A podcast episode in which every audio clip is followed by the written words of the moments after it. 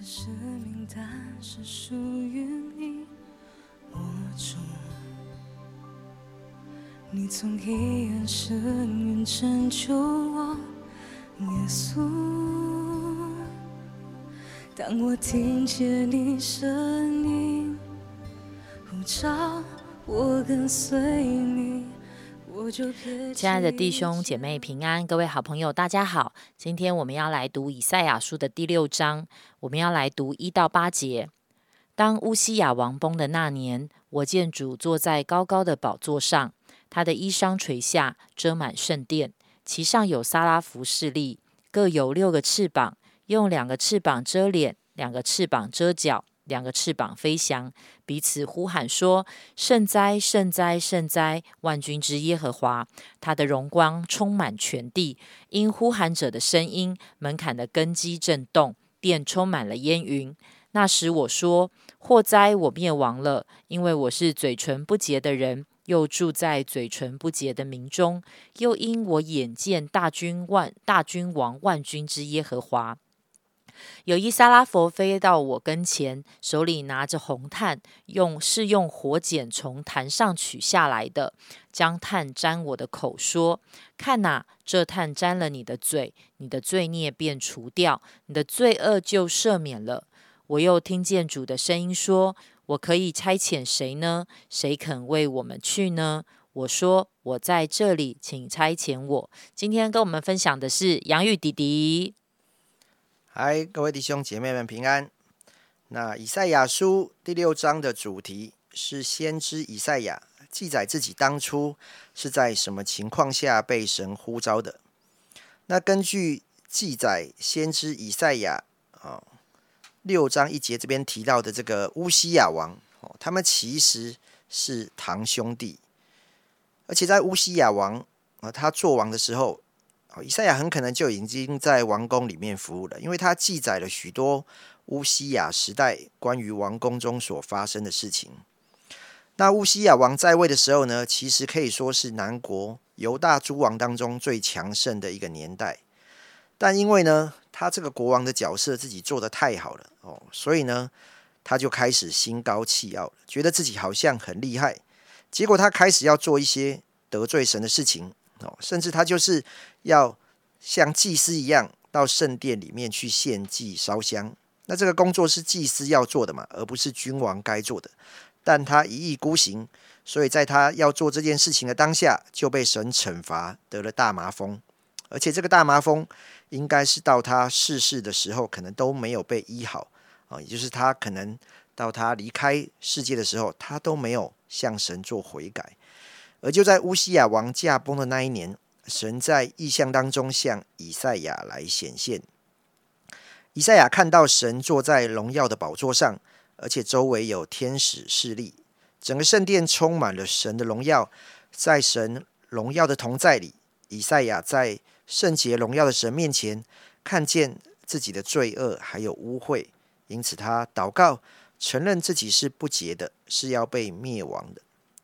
而这样的一个画面，哦，会让我想到自己也是在敬拜赞美当下，好像就会感受到神的荣耀，还有神同在那样的一个氛围。而在敬拜的当下，圣灵也常常会提醒我们，好像在我们自己的生命当中，会有许多不讨神喜悦之处。我们真的很需要神的恩典，还有怜悯，也需要耶稣基督的宝血来洗净我们的罪。在以赛亚他看见的意象当中，神透过天使的一个行动来宣告神赦免他不洁净的罪，而且在同时也对以赛亚发出一个呼召。神说：“我可以差遣谁呢？谁肯为我去呢？”哦，以赛亚当下，我想应该是很快就举手说：“哎，我在这里，请差遣我。”哦，当我思想到这边的经文的时候，我就想到说。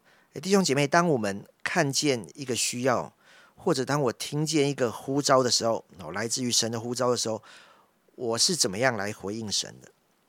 我是会跟神说：“啊，神，我在这里，请差遣我啊！”跟以赛亚一样啊，真的是太有感动了，我必须要去。还是我会说：“神啊，我现在有点忙，请差遣他。”哎，请差遣明三姐。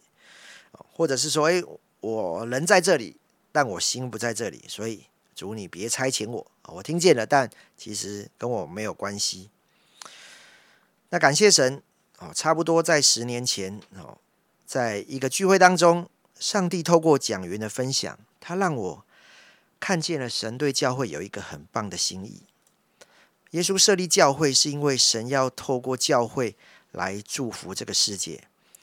教会就是这个世界的希望。上帝没有选择其他的教育单位，或者是透过政治要来翻转这个世界，而是神要透过教会来翻转祝福世界。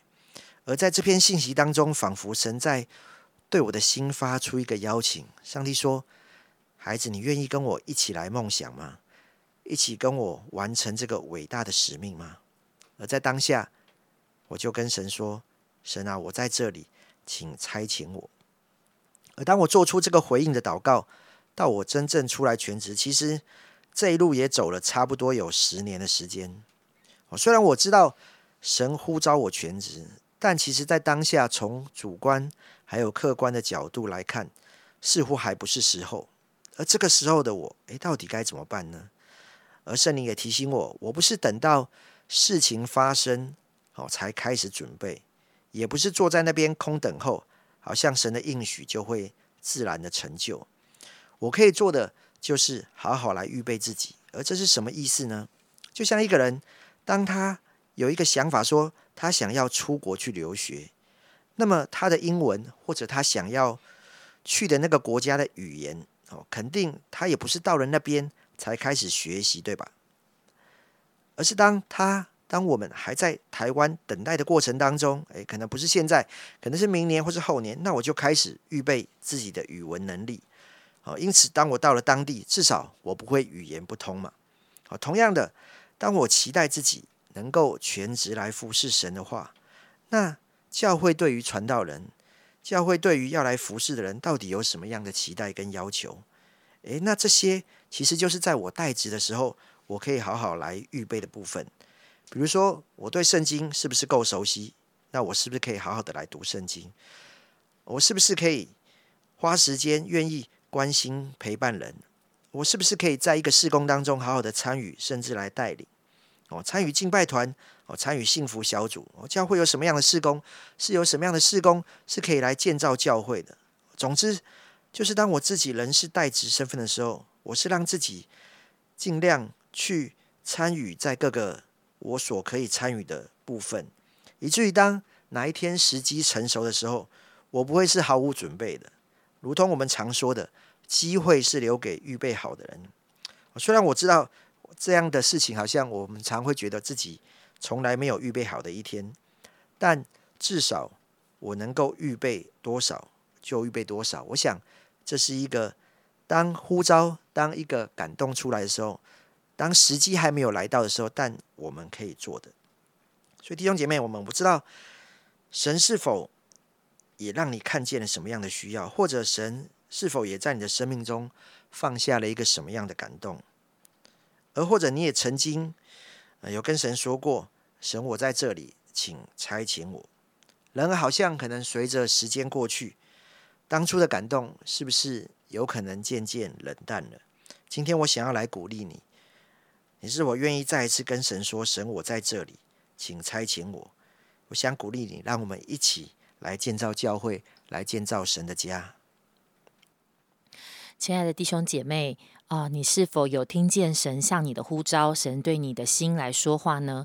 好像有时候我们会听到有一些人在他的年纪比较长的时候，当他回想，他会回想起，其实神曾经感动他，曾经神呼召他，神曾经使他看见一个需要，但是因为在那个当下，他好像仍然专注在一些其他的事情上，以至于他没有办法来回应神。好像就有一个宣教士也提到说，其实神在每一个世代。都呼召了足够的人，可以来成就神的心意跟神的大事，神神神拯救人的一个心意跟作为。只是许多的人因为各样的原因而没有回应他。真的求神恩待我们，当神呼召我们的时候，我们可以来回应他。也许到那个神的旨意成就，还有一段预备的过程，但是让我们可以来等候，跟可以警醒的预备，以至于当我们的生命一直往前走，再回头看的时候，我们可以说：主啊，我从来没没有违背过你的从天上来的呼召。主啊，我一直是尽心竭力的来跟随你，跟回应你。愿这样子也可以成为我们心里面极大的满足。亲爱的主，我们深深的感谢你，因为主，你对我们的生命是有心意的。主啊，好像你对这个世界是有心意的，因此你呼召你的儿女，你所爱的孩子。主啊，你把我们摆放在不同的地方，使我们可以一起的来回应你的心意。主耶稣，我求你帮助我们的弟兄姐妹。主耶稣，好像让我们不是很只是在一个呃，在每一天的生活当中就停留在里面，好像就迷失了生命的方向。让我们的生命里面是有更高的呼召、更高的目标，为此而活。求主你呼召我们，而我们愿意说是的主，我们在这里，我们要来回应你。谢谢爱我们的主，祷告奉主耶稣基督的名求，阿门。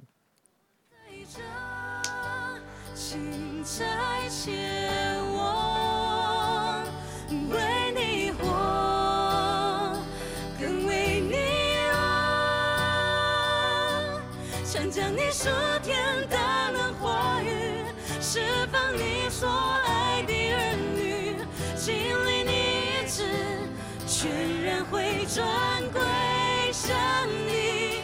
我在这，心在前。